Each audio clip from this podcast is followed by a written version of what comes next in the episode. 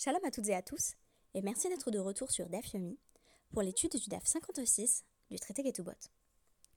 Je me souviens que lors du dernier Shabéav, mon mari m'avait demandé pourquoi spécifiquement fais-tu tchouva aujourd'hui? Et j'avais répondu pour le Bitul Torah et le Bitul Zman. C'est-à-dire que j'ai tendance à beaucoup euh, perdre de temps à euh, regarder des, vidéos YouTube par exemple, là où je devrais euh, sans doute m'astreindre à étudier plus sérieusement. Il faut savoir que cette mauvaise habitude se traduit par le fait qu'une fois que j'ai découvert une chaîne YouTube, j'ai tendance à regarder absolument toutes les vidéos. Donc, je vous ai déjà un petit peu parlé de Cinema Therapy, puisque j'ai consacré un épisode au film Le Joker.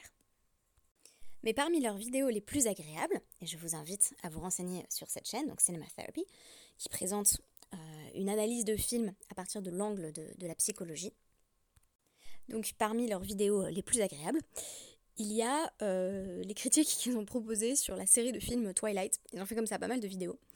Alors ce qu'il faut savoir, c'est que j'avais lu donc le premier livre quand j'étais... Euh, bah, vraiment quand il venait de sortir en fait. Je sais plus exactement quel âge j'avais. une douzaine d'années peut-être. Et j'avais trouvé ça très mauvais. puis j'avais regardé le premier film, je m'étais endormie au cinéma. Et j'avais pas plus insisté. Mais forcément, il y a des scènes que, j'ai visionnées euh, euh, de ça, de là, notamment euh, en me renseignant sur des critiques. Et bah là, Cinema Therapy a consacré un épisode à Breaking Dawn. Et donc, je me suis dit, bah, je vais reprendre cette référence-là pour mon podcast parce que j'étais en train de chercher un exemple de mariage un peu catastrophique. Et c'est la première chose qui m'est venue en tête puisque le mariage de Bella avec Edward signifie qu'elle va perdre son humanité, même si finalement présenté comme plutôt un bon choix, notamment dans la deuxième partie de Breaking Dawn, c'est aussi ce, qui fait qu'elle elle tombe enceinte et qu'elle manque euh, perdre la vie. Donc euh, le sous-titre When the Wedding Sucks s'explique par le fait que, euh, en gros, l'analyse de Jonathan Decker et Alan Seawright dans Cinema Therapy met en avant le fait que bah, c'est présenté comme un mariage parfait qui en réalité vient couronner ce qu'ils appellent un abusive relationship, donc euh, une, relation de, maltraitance, euh, selon eux, d'Edouard envers Bella. Alors, puisqu'on va parler de, mariages euh, qui sont, on va dire, pas très avantageux pour l'épouse, il faut commencer par mentionner la vie de Rabbi Meir, que nous avons déjà évoqué au fil de ces derniers dapim, mais qui mérite d'être citée puisqu'elle va marquer la halakha de son empreinte. Rabbi Meir Omer, donc citation de la Mishnah, Kol après euh, toute personne qui euh, donc diminue la somme inscrite dans, la ketouba, dans le contrat de mariage de la femme, en dessous de 200 zouzim euh, pour une femme qui n'a jamais été mariée, pour une femme vierge, en dessous de 100 zouzim pour une femme qui a déjà été mariée. Son mariage n'est pas considéré comme un véritable mariage, mais plutôt comme Beilat Zenout, une relation sexuelle de débauche. Alors, précision de la Gemara, cela vaut même si euh, l'épouse dit euh, bah, Moi, moi j'ai pas besoin euh, d'argent, voilà, je t'aime, on n'a qu'à se marier sans ketouba. Donc, quand la prête a filou bitna, alma, kasavar, ou batel. Donc, même s'il il avait précisé, il, il, avait émis ça comme condition, il est allé voir cette femme, il lui avait dit Écoute, je veux bien t'épouser, mais je suis sans le sou. Donc, est-ce que tu accepterais de me prendre pour épouse si je ne peux pas euh, te garantir le moindre zouz euh, dans la ketouba? Eh bien, euh, si il dit cela, apparemment, pour Rabbi Meir, la condition est Betela, Batel, elle est, elle est annulée. C'est comme s'il n'avait rien dit. Mais alors, on n'a qu'à dire, du coup, si sa condition est annulée, ben on considère qu'ils sont mariés. Euh, et que euh, elle va pouvoir, en cas de divorce, aller au Beddin et dire bah, on, me doit quand même donc 100 ou 200 soucis selon son statut marital de départ. Donc on comprend pas euh, pourquoi ça serait considéré comme Beila Zenout, puisque c'est comme s'il avait rien dit. Vous comprenez? Vekevan de Amarla let lech el mais comme il lui avait dit au moment du mariage je ne te donne que 100, et il lui devait 200, la samcha data. ça ne s'est pas ça s'est pas établi dans son esprit, c'est-à-dire qu'elle ne se considère pas elle-même comme étant mariée. Elle a l'impression que euh, c'est pas un vrai mariage en fait, parce que ce mariage n'a pas été scellé à travers la procédure habituelle et ce mariage ne lui a pas garanti la sécurité financière habituellement associée à cette cérémonie. Vehaviala, Beilato, Beilat Zenot. Et donc, en fait, c'est elle qui estime que, puisque ce n'était pas un vrai mariage, la relation sexuelle était simplement liée à la débauche. Et j'ai envie de dire finalement, c'est pas tant de la débauche, c'est euh, c'est une relation sexuelle sans engagement. Il a voulu y mettre les formes, mais il était désargenté, donc il a dit pas de ketouba. Eh bien, euh, ce n'est pas véritablement ce qu'on appelle un mariage dans la tradition juive. Donc, euh, en fait, euh, l'amour ne suffit pas. J'irai jusqu'à dire, à travers cette interprétation de, la vie de Rabbi Meir, que le fait de dire que bah, l'amour ça suffit et ça, dépasse tout, tous les clivages, euh, bah, ça, ça, a pas l'air de fonctionner euh, par rapport à cette description du mariage dans la tradition juive. Le mariage ici, c'est synonyme de responsabilité et d'engagement, euh, beaucoup plus que d'affection sincère, voire de passion, quelle qu'elle soit. Alors, question qui va être posée donc, par la suite dans la Gemara, pourquoi est-ce que Rabbi Meir dit que, que sa condition est annulée? Parce que Tnao Batel. Quelqu'un qui émet une condition sur quelque chose qui est c'est écrit dans la Torah qu'il faut donner euh, une ketouba euh, à, la femme, à son épouse, euh, sa condition est, d'emblée annulée. C'est comme si je disais, bah, je t'épouse, mais à condition que tu me dises qu'on fera jamais Shabbat. Ah, bah, c'est contraire à ce qui est écrit dans la Torah, donc c'est impossible. Qu'est-ce que ça vient nous apprendre Que pour Rabbi Meir, ketouba de Oraita. La ketouba est d'origine toraïque. A l'inverse, selon Rabbi Yossé, Rachai, une personne a la possibilité, a le droit, de réduire la somme indiquée dans la ketouba. Et euh, Rabbi Yehuda Omer, Rabbi Yehuda affirme que Ratza, s'il veut, Kotev du Betula Shtar Shalmataim, il écrit dans le, contrat de mariage d'une jeune fille vierge qu'il va lui verser 200. Euh, Vehi Kotevetlo, et elle lui écrit Hit Kabalti Mimecha Mane. Euh, pour l'instant, j'ai reçu 100. Donc je pense que Rabbi Yehuda est ici, c'est simplement mon commentaire, hein, mais est en train de répondre euh, partiellement à, la question du euh, mari pauvre qui serait potentiellement euh, pas apte à régler la somme inscrite dans la ketouba. Donc ici, il paye la moitié et son épouse écrit Tu m'as déjà versé la moitié, donc il n'y aura plus ensuite que, la moitié à, verser. Ou ou alors il devait épouser une femme veuve ou divorcée. Et et elle, lui écrit Bon, bah, tu m'as déjà donné 50. Donc, en gros, euh, il permet de, faire un mariage avec un système de reçu où euh, on va euh, recouvrer le reste de la somme par la suite.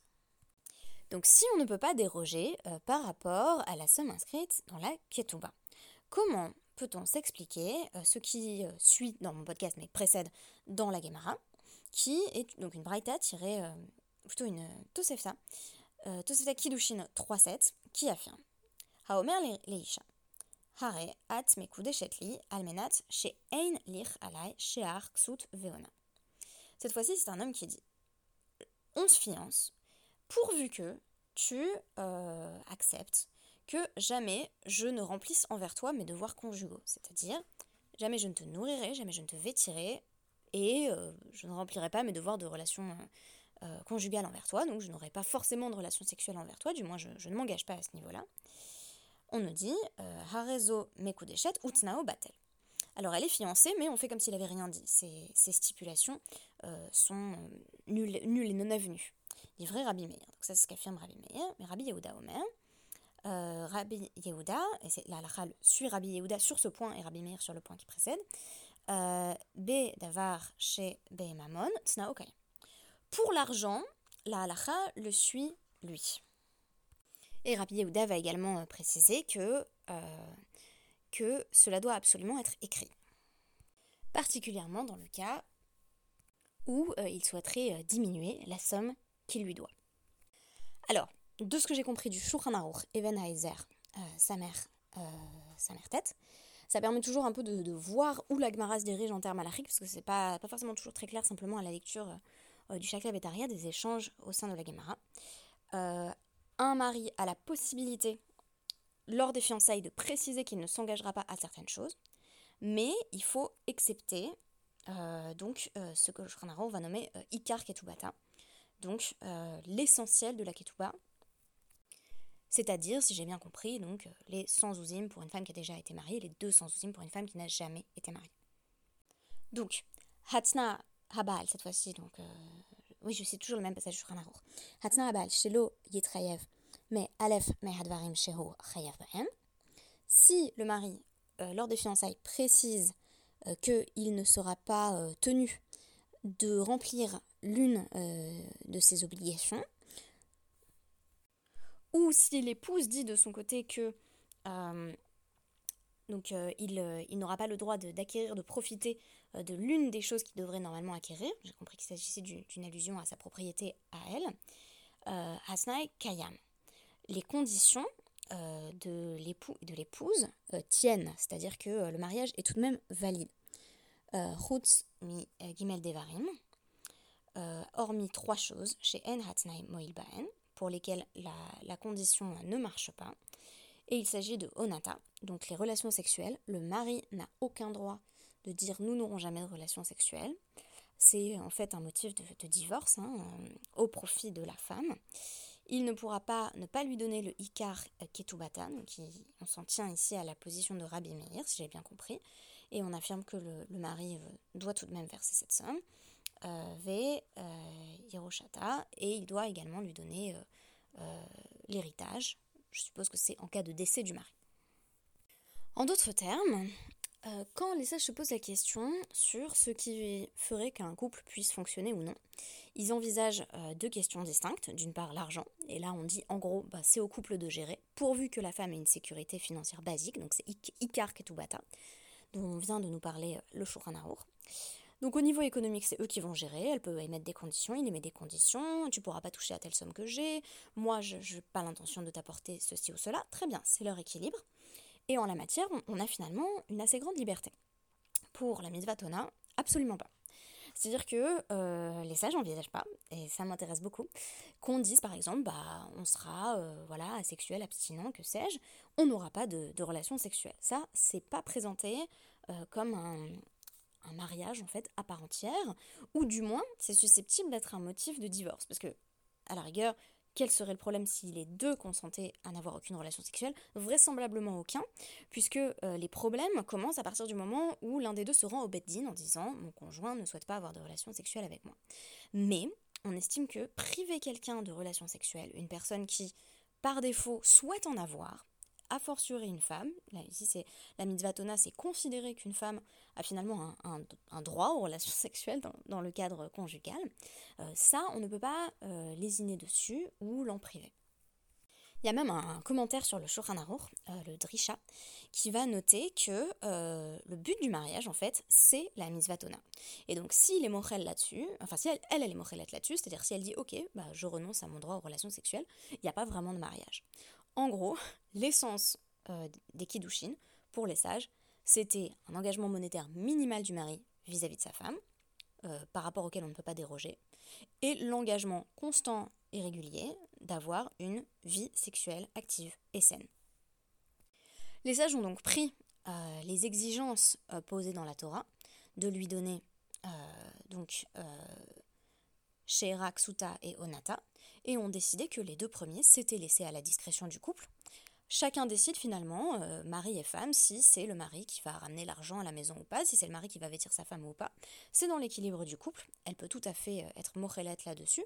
Donc ce qui m'intéresse ici, c'est que la Torah pose un modèle en disant en général c'est l'homme qui fait, mais permet de sortir de ce modèle en disant eh ben elle peut être mochelette, elle peut dire non, moi, moi j'en veux pas de ce modèle-là, et puis toi-même, tu tu toucheras pas euh, à, ma propriété, euh, tu, ne toucheras pas les intérêts euh, sur, sur mes biens à moi, donc plutôt un régime de, séparation des biens, un régime où la femme pourrait être plus indépendante et ne pas dépendre de son mari. en revanche, pour la mitzvah ona, là on dit que c'est vraiment une condition de la Torah sur laquelle on ne saurait effectivement négocier et il va y avoir euh, une, obligation de régularité euh, dans euh, les rapports sexuels. Ce qui prouve que bah, il n'y a finalement aucun, aucun domaine qui va échapper au, regard scrutateur et, minutieux des sages, et surtout pas l'intimité et la sexualité. On pourrait dire bah, chacun décide ce qu'il veut faire, mais comme on part du principe que l'un des deux dans le couple, ou a, priori les deux vont avoir des, des besoins et des désirs sexuels, on les prend en compte, en affirmant qu'on ne saurait priver une femme euh, de ce désir, voire de ce besoin. Merci beaucoup et à demain.